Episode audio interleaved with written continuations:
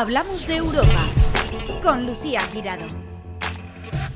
Bienvenidos una semana más a Hablamos de Europa, el programa que acerca la Europa de las oportunidades a los ciudadanos para que sus proyectos se hagan realidad y que pone la lupa a todo lo que ocurre en Bruselas.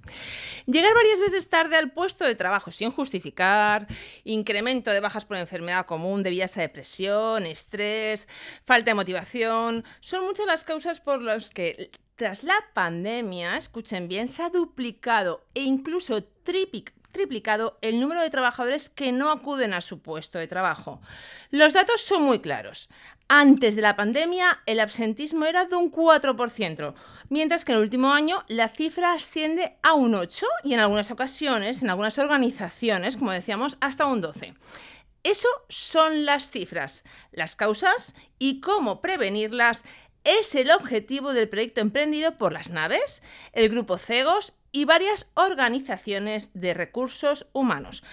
Para hablarnos un poco más de este proyecto se encuentra en los micrófonos de Plaza Radio JJ Aguilar, director de la región de Levante del grupo CEGOS, una consultoría que nació hace 100 años y que en Levante está ya desde hace 30 y que tienen presencia, escuchen, en más de 80 países de los cinco continentes, pero sobre todo en Europa. Pues muchísimas gracias, JJ Aguilar, por estar aquí con nosotros. Gracias a vosotros por invitarnos. A ver, ¿cómo surge, o sea, ¿qué, ¿Cuál es la hipótesis de partida de, que por qué se está produciendo eh, tanto absentismo laboral?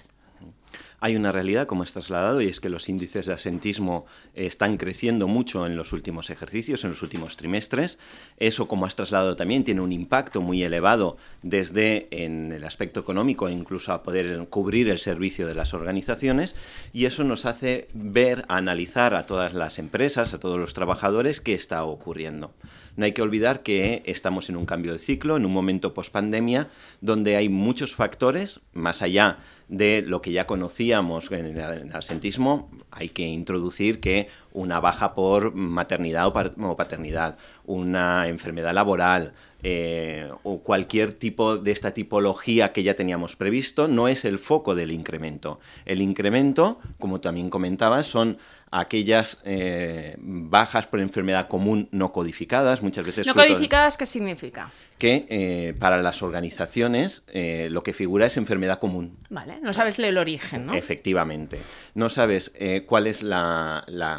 si son unas anginas o es una depresión. Claro. E incluso si fueran esos aspectos que estábamos poniendo encima de la mesa, como el estrés, ¿qué lo ha ocasionado? Tanto factores externos del momento de la sociedad como de las propias organizaciones. Ese no saber, entre comillas, es lo que nos obliga a poder profundizar para entender, porque si no entendemos qué está ocurriendo, y una forma de hacerlo es buscar esas causas, difícilmente podremos ayudar a las organizaciones y a los trabajadores a poder tener una mejor salud laboral. Claro, porque aparte se junta, porque si una baja por maternidad o una baja por accidente la puedes prevenir, ¿no? Pero si de repente muchos trabajadores, como mm, está pasando, se ponen de baja, eso repercute tanto en la salud emocional de los propios trabajadores, que además yo creo que debe tener un efecto también dominó, ¿no? como, como bien decías, en, la funcionalidad de, de estas organizaciones. Entonces, ¿Cuál es el, aunque estáis creo que haciendo el trabajo de campo, ¿no? Exacto. Eh, ¿Cuál es la hipótesis esa de partida? ¿Por qué creéis que los trabajadores cada vez eh, se ausentan más de su puesto de trabajo? Ya sea por una enfermedad común, por llegar tarde, ¿no? Que también se está dando mucho el caso de que cada vez más los trabajadores son los que llegan tarde. Eh, hombre, la puntualidad en el español no es su fuerte, ¿no? Pero bueno, independientemente de eso, ¿qué crees que puede estar pasando? y que y justo ha sido la pandemia. Claro. Hay diferentes hipótesis eh, y hay hipótesis que tienen menos margen de maniobra para los trabajadores y para las propias organizaciones, como serían pues hipótesis que tienen que ver con el contexto. Estamos en un momento de incertidumbre, en un entorno que se denomina Bukabani, en el que... ¿Bukabani? Sí, es eh, la denominación que se, entiende, que se entiende para establecer que los imprevistos del mercado es difícil prever, desde luego no preveíamos una pandemia, pero tampoco era fácil prever una guerra internacional, entonces los ciclos cada vez son más cortos con eh, imprevistos que no puedes conocer eso genera una incertidumbre global en los mercados. Tanto en los mercados como en las empresas como en los propios trabajadores. Y esos son elementos con difícil margen de maniobra, pero sí hay otros que tienen que ver especialmente con las organizaciones. Un modelo de liderazgo participativo, una estructura clarificada de funciones, una organización en las tareas, una forma de coordinar procesos permiten que eh, las empresas sean más competitivas y pueden hacer mejor frente a cualquier cambio. En el lado contrario, si no existen estos factores, podrían ser elementos, causas que provocan factores que acaban eh, culminando en este asentismo. Y luego hay también eh, factores individuales de los propios trabajadores. El concepto de eh, motivación, qué espero de, de mi trabajo, qué puedo aportar. Hay muchas cuestiones que venimos hablando mucho en los últimos meses y en los últimos años que quizá no hemos conectado.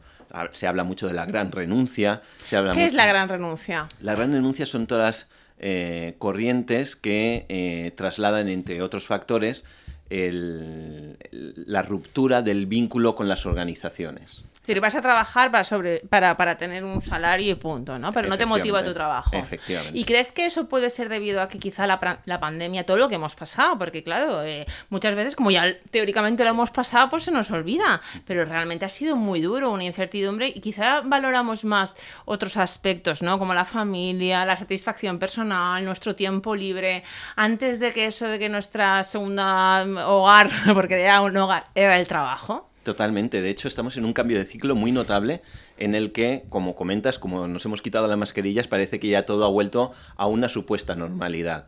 Estamos en un entorno totalmente diferente en el que se actúa y se trabaja de forma diferente. Es cierto que eh, hemos tenido, en el aspecto sobre todo personal, una mayor conciencia de los valores, de las prioridades, y eso está... que de un día para otro, sabes que todos lo sabemos, ¿no? Pero cuando lo ves tan cerca, ¿no? Que de un día para otro, ya no solo tu vida, ¿no? Sino todo lo que tienes alrededor puede cambiar. Efectivamente, y eso es un aspecto muy, muy positivo, pero ¿cómo lo conciliamos con el resto de roles? Ese aspecto, más allá de la reflexión, de poder eh, actuar en un, en un, trabajo que tenga un desempeño, que tenga también una parte de eh, retroalimentación en mi, en mi, rol laboral, que me permita conciliar con el resto de, roles, es una responsabilidad eh, implican. De, trabajadores y de organizaciones que todavía estamos construyendo en esta, en esta época. Y por eso cuando existe ese, ese, gap, esa diferencia, se producen estos síntomas. Nosotros lo que queremos es ayudar a trabajadores y a organizaciones a generar un modelo que nos permita ver si actuamos de esta forma, tendremos una mejor productividad, satisfacción, conciliación, compromiso en las organizaciones, lo cual es un ganar-ganar para trabajadores, para organizaciones y la propia sociedad. Ahora entraremos ahí porque a mí estos temas me, me, encantan como trabajadora que soy, ¿no? Y, pero, pero eh, ¿qué estáis haciendo ¿no? para conocer la situación real en las empresas? Es decir, a ver, esto muchas veces se quedan en datos, ¿no? Pero porque esto va enfocado tanto a pequeña empresa como, como a las grandes empresas, ¿no? Y, y vosotros sois una consultoría que a su vez estáis trabajando este tema en colaboración, como decía, aparte de las naves, en Valencia con otras empresas de recursos humanos, ¿no? Cuéntame un poquito cómo lo estáis planteando y qué empresas de recursos humanos y dónde estáis. Pues nosotros como trasladamos somos una multinacional de desarrollo, trabajamos en consultoría, en selección y en formación de organizaciones y en esos mm, casi 100 años y en esos 30 años en, la región de, Levante, eh, hemos trabajado siempre codo a codo con la evolución de las organizaciones. No hay que olvidar que estamos en una zona de eh, pymes, de empresas familiares, de organizaciones que de pronto se han abierto al mundo en un proceso de internacionalización y que eso es un, esfuerzo y un mérito muy grande. Mm. Tenemos, eh, si cogemos de norte a sur, el Club de Recursos Humanos de Castellón, tenemos las naves en eh, Valencia, tenemos el Club de las Buenas Decisiones en Alicante y tenemos a Dirección Humana en Murcia, que además en este estudio, junto con universidades como la Universidad de Murcia, la Universidad de Alicante, también con otros actores eh, como Asepello, teníamos claro que esto era una inquietud muy elevada de las empresas. Hay que olvidar, no hay que olvidar que hay otros aspectos que pasan más desapercibidos, pero el asentismo tiene un impacto directo en la cuenta de resultados. Entonces, eh, ¿Qué, porcentaje puede ser? Altísimo, ¿no? Claro, porque si una pequeña, ya no hablamos de grandes empresas, ¿no? Que pues, a lo mejor tienen más capacidad de reacción, pero un pequeño empresario que le falta a un empleado una semana o dos, ¿qué? Claro, eh, ¿Qué ni siquiera en, el, en el largo plazo. Tú imagínate algo tan sencillo como en una tienda que tiene un dependiente que abre eh, la persiana todas las mañanas.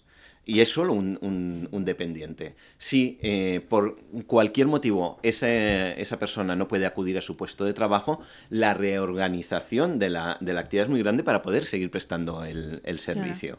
y, también desde el punto de vista del, propio trabajador, de la, propia exigencia que le lleva a ese puesto. Mm. Eh, es un aspecto muy visual cuando es pequeño pero cuando es grande también porque los números se multiplican. Entonces, lo que abordamos todas estas organizaciones es em, como la parte numérica es, pública y los resultados ya los eh, conocemos, ¿por qué no nos ponemos a trabajar? Porque eh, no hay ningún histórico que conozcamos en el que eh, analicemos en todo el tejido empresarial, que además tiene un importante cáliz de piloto en, en Piloto a nivel europeo, ¿no? Porque creo que esto no, ya no solo en España, sino en toda Europa, el absentismo ha crecido, pero no hay nada, en ningún estudio similar que, que, analice las causas y proponga eh, cómo solucionarlas. Claro, tenemos todos esa intuición de que trabajando esos eh, modelos de liderazgo, de clarificación organizativa, obviamente hay un, impacto, no tiene nada que ver trabajar en un puesto que no sabes que te van a pedir mañana que trabajar en un proyecto que sabes a corto y medio plazo lo que tienes que, ejecutar, pero eh, mm, esa trazabilidad porque eh, todo lo que tiene que ver con accidentes laborales, todo lo que tiene que ver con bajas y testa, eso es aparte, eso es fuera, eso no se y, todo ese espacio post pandemia, ahí no estaba trabajado y eh, este grupo de actores tan inquieto, pues hemos eh, construido este estudio que además incluye uno de los factores que eh, todos conocemos o escuchamos mucho el modelo de algoritmos, escuchamos mucho la minería de datos, y entonces lo que nos hemos planteado es, ¿somos capaces de a través de recoger toda esta información de tal manera que no solo una empresa, sino el conjunto de toda una sociedad empresarial pueda compartir sus datos y crear estos modelos predictivos. Ese es el, objetivo y el mayor beneficio. ¿Y cómo lo estáis haciendo? ¿Hay alguna forma en que los pequeños, medianos y grandes empresarios que nos estén escuchando eh, puedan participar? Que diga, bueno, pues sí, pues mm, se sienten identificados con lo que estamos contando. ¿Cómo pueden participar y luego mantenerse informados de, las soluciones? Pues hay tres grandes fases. La primera que estamos en el trabajo de campo, en el que hay un, eh, un cuestionario en el que eh, expertos en, las diferentes materias, tanto de empresa, de estadística, de seguridad laboral, han confeccionado lo que son esas posibles mm, factores que generarían esas causas. Esto eh, viene de todo un trabajo cualitativo muy interesante que, hemos hecho todos esos actores. Hasta final de mes, además, está abierto el cuestionario y puede eh, participar cualquier tipo de empresa con ese, eh, esa información va a venir la segunda fase. ¿Y de cómo puede participar? Accediendo al link directamente, que podemos facilitar a través de vuestro medio. Sí, pero dilo de todas formas para que más o menos poniendo en Google lo puedan encontrar, aunque luego lo pondremos en el artículo, pero... Mm, accediendo a Cegos Absentismo, simplemente con estas dos palabras que en Google, acceden y, pueden clicar en el link. Perfecto. Y, puede entrar pues desde el propietario de la empresa, ¿no? Hasta pues alguien que mm, a lo mejor de recursos humanos Efectivamente. Es importante que sea una persona que tenga visión global de la compañía, porque el cuestionario recoge muchísimos eh, datos de absentismo, de tipología de trabajadores, de causas, de viajes, de un, montón de factores que es importante que tenga visión eh, global de la compañía para poder eh, responder. Pero cualquier persona puede participar porque a, cualquier organización le afecta el absentismo. Y bueno, ya sé que estáis en el trabajo de campo, con lo cual a lo mejor estos datos aún no, no, están, pero a lo mejor sí en los datos oficiales, ¿no? ¿Hay algún tramo de edad en los que se, se aprecia más el absentismo o las mujeres menos que los hombres? No sé, ¿hay algún otro dato? En el, en el asentismo tradicional eh, sí que pueden eh, haber determinados datos, pero si algo ha provocado la, la pospandemia, ese entorno Bucabani, es que se rompen los heurísticos. ¿Qué quiere decir? Que los datos pasados... No sirven. No nos sirven porque estamos en un entorno totalmente diferente. De hecho, la segunda fase del estudio va a ser trabajar esa minería de datos y hacer esa trazabilidad, esa correlación. Es decir, más allá incluso de grupos de edad, de, género, qué aspectos de la organización, porque eso será lo realmente novedoso, hace que cambien estas eh, conductas o estos elementos en las organizaciones. Porque has hablado, por supuesto, eh, has comentado varias veces, además que creo que también habéis hecho un estudio sobre el liderazgo de las empresas valencianas, ¿no? Eh, ahora entraremos en él, pero claro, es, lógico cuando em, yo creo que la incertidumbre en cualquier aspecto de nuestra vida, ya sea en una enfermedad, ya sea en el trabajo, ya sea en una relación, en la pandemia yo creo que eso nos ha sido conscientes que teníamos más miedo a esa incertidumbre que realmente al propio virus, ¿no? Entonces, claro, como bien comentabas, no es lo mismo ir a trabajar eh, sabiendo lo que tienes que hacer hasta cuando tienes un puesto de trabajo que dices, ostras, que no sé si mañana trabajo, es que no sé lo que tengo que hacer hoy, es que mm, lo que me diga, no sé, también un poco tampoco el, contar con esa persona, ¿no? Pero hay otros aspectos, por ejemplo, como el teletrabajo. Realmente eh, dijimos, bueno, el teletrabajo mm, siempre era la fase de ha nacido, ¿no? Para. Bueno, ha nacido, pues no, porque ahí había nacido hace tiempo, pero ha llegado, digamos, es para quedarse, ¿no? Pero luego hay gente que decía, no, no, yo no quiero teletrabajar todo el día metido en casa, al final hago más horas, al final no salgo, al final no me relaciono. Eh, ¿En qué punto estamos con el teletrabajo? ¿Tú qué crees que las organizaciones y los propios trabajadores, qué opinan de cómo, cómo va a ir ese tema? Pues una de las hipótesis claras de, los factores es la conciliación, más que el teletrabajo. Y esa es una de las claves a lo que estás preguntando. La conciliación eh, debe permitir poder desarrollar mi trabajo y mis otros roles de una forma que yo pueda dar mi mejor versión en todos los aspectos. Para cada persona, su mejor versión eh, dependerá de unas condiciones. Efectivamente, si nos ponemos desde el punto de vista del trabajador, hay personas que están mucho más confortables en una oficina por medios, por concentración, etc. Y hay personas que eh, prefieren eh, evitar desplazamientos, poder tener un horario más flexible.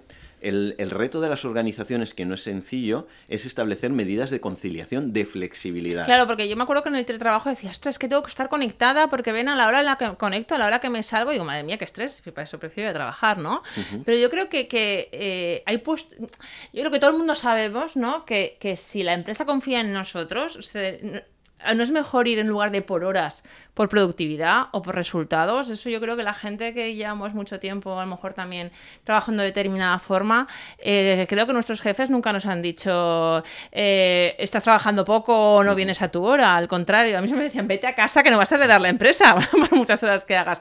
¿No crees que vamos un poco, que eso sería el objetivo el que tendríamos que ir? Hay, casos que tienes que estar personalmente, ¿no? Está claro. Y hay cosas que tenemos ya muy claro en las organizaciones, que es la orientación al resultado. Otra cosa es que sepamos actualizar nuestros modelos. Nosotros eh, hemos heredado todos un modelo de cultura del esfuerzo, hmm. de compromiso, que aporta muchos eh, puntos fuertes, pero que tienen que ser actualizados. ¿Y cómo se actualizan? ¿Cómo crees que, eso, que, lo tendríamos que actualizar?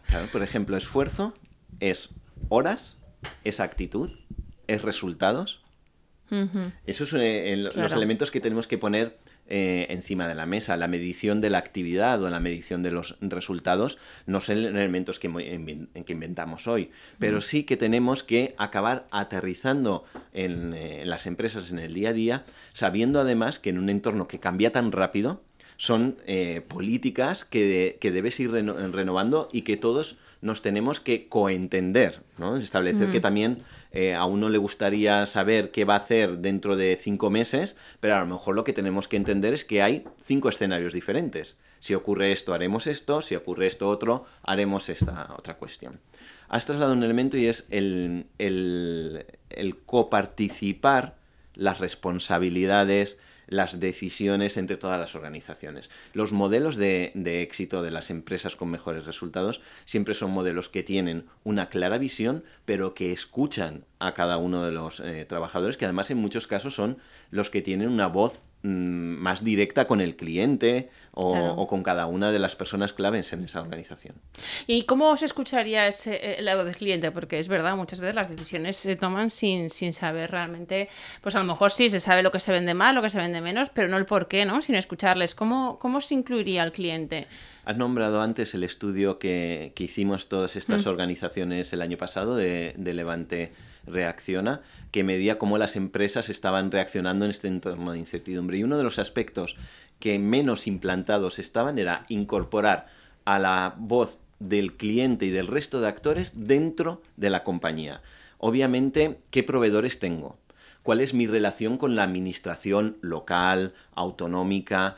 ¿Cuáles son eh, los agentes sociales, incluso mi responsabilidad social corporativa? Pero desde luego, qué esperan mis clientes eh, de mí, eh, son mm, eh, factores que yo debería no solo conocer, sino involucrarlos.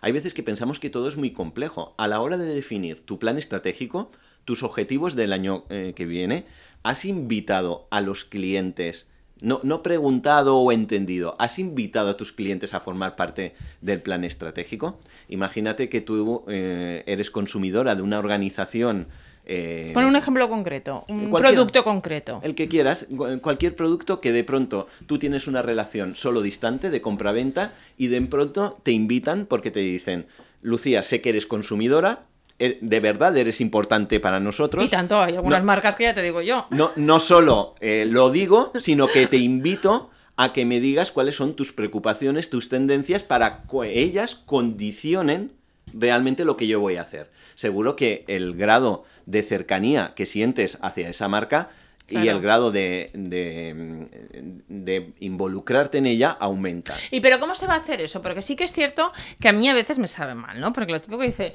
eh, por favor, antes de colgar el teléfono, nos gustaría contestar a una encuesta. dices, madre mía, con la prisa que... Che, ¿cómo vamos todos, no? O... Eh, es, ¿Qué fórmulas hay para implicar al, cliente en estos aspectos? ¿Qué ocurriría si una amiga tuya que necesita saber algo de ti te dice que tiene, si tienes dos minutos para que te haga la consulta? Para una amiga yo dos minutos y lo que haga falta. Pues a lo mejor lo que tenemos que hacer las empresas es romper esa barrera y mostrarnos cercanas.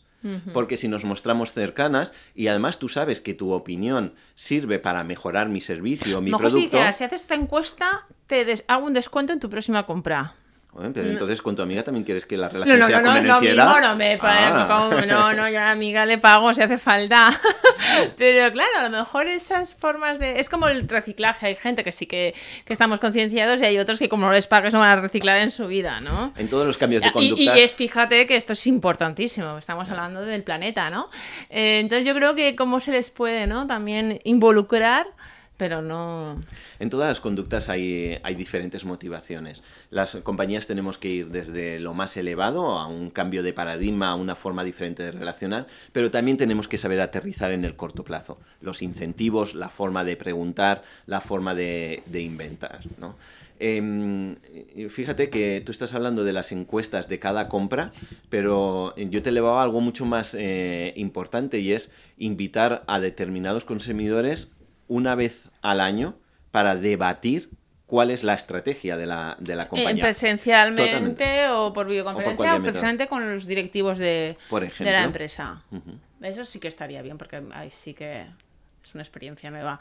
Y por ejemplo, ¿qué, factores, no sé, te hay cosas que, y más ahora que estamos en campaña electoral aquí que se promete de todo, pero bueno, también hemos visto muchísimas veces grandes empresas o tecnológicas que desde hace tiempo dicen, pues mira, yo aquí tengo una guardería, aquí tengo para los descansos ping-pong, aquí para, para dormir siesta, ahora eh, voy a proponer la jornada de cuatro días. Eh, caso por caso, ¿qué te mm. parecen estas propuestas? Por ejemplo, desde tu, una consultoría que te mm. dice una empresa, pues mira, estoy pensando en, no todas las empresas son iguales, partimos de ahí, ¿no? Pero eh, determinadas empresas que sí que sea más factible o más fácil. Y te proponen, no sé si te lo han preguntado, ¿qué te parece a ti la jornada de cuatro días? Ahí, en todas estas medidas que estamos hablando, tienen que ver con ese factor de flexibilidad y conciliación. Lo primero que, planteamos nosotros es que siempre hay dos eh, elementos muy diferentes. Lo que tradicionalmente las organizaciones se han denominado los factores higienizantes, es decir, lo que es un binario, que me hace que esté cómodo o no esté cómodo. Eh, si puedo dejar a mis hijos en el horario para poder alcanzar y desde luego si tengo una guardería en mi, en mi compañía siempre lo favorece. Pero esos aspectos, en contra de lo que solemos eh, pensar, al denominarlos higienizantes, lo que estamos trasladando es que eh, me cubren un mínimo. ¿Cuáles son los motivadores en, general? Aquellos que realmente nos, eh, nos trasladan esa satisfacción con el puesto de trabajo. Y ahí es donde conectamos más con los factores de antes. A partir de ahí todavía eh, fíjate que no tenemos otras cosas mucho más cerradas como para saber esas tendencias como la de la mm. jornada de cuatro horas. Sí, lo que dices productividad, pero claro, está claro que por muy productivo que seas, no es lo mismo, a lo mejor el teletrabajo sí puedes medir la productividad, pero está claro que por muy productivo que seas no puedes rendir igual en cuatro días que en cinco. A lo mejor dices cuatro días puedes rendir cuatro y medio, pero hay cosas que no... Claro, es que el reto que tenemos todos es eh, trasladar eh, de los cinco días previos o de los cuatro días eh, previos, cuánto tiempo he sido productivo. Si cambiamos simplemente cinco días por cuatro días, o seis o tres, bajo el mismo modelo, no nos va a cuadrar, nunca. Si conseguimos modelos de, productividad, donde todos salgamos en un ganar-ganar, porque también un trabajador que, su mm, tiempo eh, produce eh, más resultados, tiene también un efecto de orgullo mucho más eh, elevado. Y ahí podremos ver modelos no solo de X horas semanales o modelos de, de, cuatro días, sino esos modelos de flexibilidad, porque imagínate que a lo mejor para un colectivo es más cómodo trabajar únicamente por las mañanas en lugar de cuatro días. Y a ver, y por ejemplo, de qué, ¿Cuánto tiempo va a durar este estudio? ¿Cuándo van a ser los resultados? Porque una de las causas, eh, bueno, además esto sí que lo comenta contigo fuera de micrófono, ¿no? dices, mira, nosotros no podemos hacer... Y a ver, un poco tirarme piedras contra mi propio tejado, ¿no? De proyectos europeos. Pero es verdad, muchas veces los estudios quieren, eh, y, la contestación del mercado, una, una, rapidez, ¿no? Para poder reaccionar ante esas inquietudes y, que, poner soluciones ya. Entonces, muchas veces no optamos a proyectos europeos porque requiere un tiempo previo que, no podemos tener. Eh, ¿Cuándo crees que estarán estos resultados? No optamos a financiación europea. De hecho, la financiación es privada de estos actores, justamente para optar esta, esta agilidad. Nosotros, eh, antes del periodo estival, ya habremos cerrado el trabajo de campo y vamos a hacer todas las eh, pruebas sobre la minería de datos. Eso nos va a permitir que eh, en el último trimestre de 2023 está previsto la comunicación de las primeras conclusiones y correlaciones. Ese es el objetivo que nos habíamos marcado. Claro, ahí que en el 2023... Tus trabajadores son, están, están muy concienciados. Claro. si estamos diciendo que hay un cambio de ciclo... Teletrabajan desde la playa. Bueno, este verano. de donde quieran. es, su, es su, decisión, es su decisión. Porque el trabajo de campo se acaba este mes y, para después de verano ya vais a empezar con las conclusiones. Claro, el objetivo que nos pusimos es que si el mercado está cambiando tan rápidamente y queremos dar respuesta, tenemos que dar ejemplo. Desde en el 2023 tienen que eh, establecerse ya las primeras conclusiones y a partir de ahí en función de lo que veamos de las correlaciones, vamos a, plantar, a plantear ya objetivos para los siguientes años. Pero antes de que acabe el, año, nos invitamos a, compartir los resultados. Y por ejemplo, em, ¿Cómo ves tú el tema de las empresas valencianas? El estudio, por ejemplo, también incluyendo estudios que habéis hecho otros años, ¿no? ¿Cómo están las empresas valencianas, que como has comentado antes hay mucha pyme, eh, en comparación con europeas, con otras españolas? Y luego está claro que vas a tener, em, se va a elaborar una estrategia después de hacer este estudio, pero a veces, para que no quede sobre el papel y realmente llegue al pequeño empresario, que diga, vale, vale, esto, es muy, esto está muy bien, pero ¿cómo lo hago yo? ¿Cómo, ¿Cómo consigo yo ser líder, ¿no? Que ahí está la diferencia que siempre me encanta entre líder y jefe, ¿no? Porque está claro, dices, vale, liderazgo, dice, ay, sí, muy bonito, pero ¿cómo lo hago? Justamente este proyecto tiene un compromiso con todo el tejido empresarial. ¿Por qué? Porque estas organizaciones y nosotros mismos y nuestros clientes, por regla general, son grandes empresas que tienen eh, o los recursos o la visión de entender que se deben estructurar. Pero ¿qué ocurre con otro tipo de organizaciones que no tienen esos, esos recursos? El compromiso de estas organizaciones es generar estos modelos de tal manera que eh, permitan a cualquier organización ser mejor en su ámbito. A todas ellas, independientemente de los, de, los resultados de ese estudio, por ejemplo, les invitamos a que accedan a eh, el estudio de eh, Castellón reacciona, Valencia reacciona, Alicante reacciona o Murcia reacciona, porque te plantea una hoja de ruta. Te establece, si tú introduces eh, los datos, tu ficha, te hace una comparativa con la media y te traslada, independientemente del dimensionamiento que tienes, en qué factores debes trabajar para que tu organización no solo sea más competitiva, sino que también sea más sostenible. Porque poner la estabilidad, eso sí o sí, independientemente de, los partidos que gobiernen, ¿no? Eso es algo muy claro por Europa, eso es muy claro, lo tienen las empresas, las grandes empresas se lo tienen muy claro. ¿O crees que ahora con cambios de gobierno, eh, ya sean locales, autonómicos, o ahora con las elecciones generales, eso va a cambiar, el tema de la estabilidad? La, la sostenibilidad, el cambio además de paradigma, si algo ha demostrado los últimos cambios de ciclos, es que no puede depender nunca de factores externos Por lo cual, a la pregunta directa de qué están pensando las organizaciones, las organizaciones han aprendido a construir su eh, futuro independientemente de los factores que ocurren. No hay que obviar que obviamente una, política económica social tiene un, impacto directo, pero eh, independientemente de eh, cambios políticos, de cambios en el entorno, las empresas además que son más fuertes cada día son las que han aprendido a construir su camino independientemente de lo que ocurra. Mira, mira, estamos hablando de, por ejemplo, estos días ha salido la noticia de la que, que Epamesa, que va a cambiar de gas a hidrógeno. Consecuencia de la guerra, consecuencia de que no han llegado ayudas a tiempo para, para, paliar los efectos del alto precio del gas. Dices, lo hará por el medio ambiente, lo hará por economía, lo hará por el conflicto bélico, pero realmente lo hacen independientemente ¿no? de, la situación que... Hemos tenido además sectores muy potentes en, todo el Levante, como es en el caso además de la cerámica, que eh, nos impulsa a generar eh, los cambios los cambios siempre son complejos en el punto de vista de las mm. eh, personas y también de las empresas. Imagínate toda la producción en lugar de gas pasa a hidrógeno. Totalmente. O sea, que eso es fácil de decir, pero... Difícil de ejecutar. Por eso las compañías cada vez tenemos que tener esa cohesión y esa firmeza a la hora de apostar por el futuro. Bueno, y después de 100 años, tú no, pero la empresa sí. Muy joven. Pero, a ver, eh, ¿qué crees tú por la experiencia que tienes, por el conocimiento de las empresas que tienes y de la hipótesis que habéis partido? ¿Qué crees que va a ser la principal... Eh, o causa, no es causa, sino la principal solución que podéis ofrecer a las empresas después de todo el trabajo? Por lo que ya intuís que puede estar pasando. ¿Qué es lo que, vais, a aconsejar? Si además eh, cogemos la zona geográfica donde vamos a hacer el piloto, sabemos que, porque ya estamos viendo eh, resultados, que esa cultura tradicional que nos ha llevado a hacer productos muy innovadores, que nos ha llegado a exportar eh, ideas y servicios a todo el mundo, tiene que adecuarse a una forma de trabajar diferente.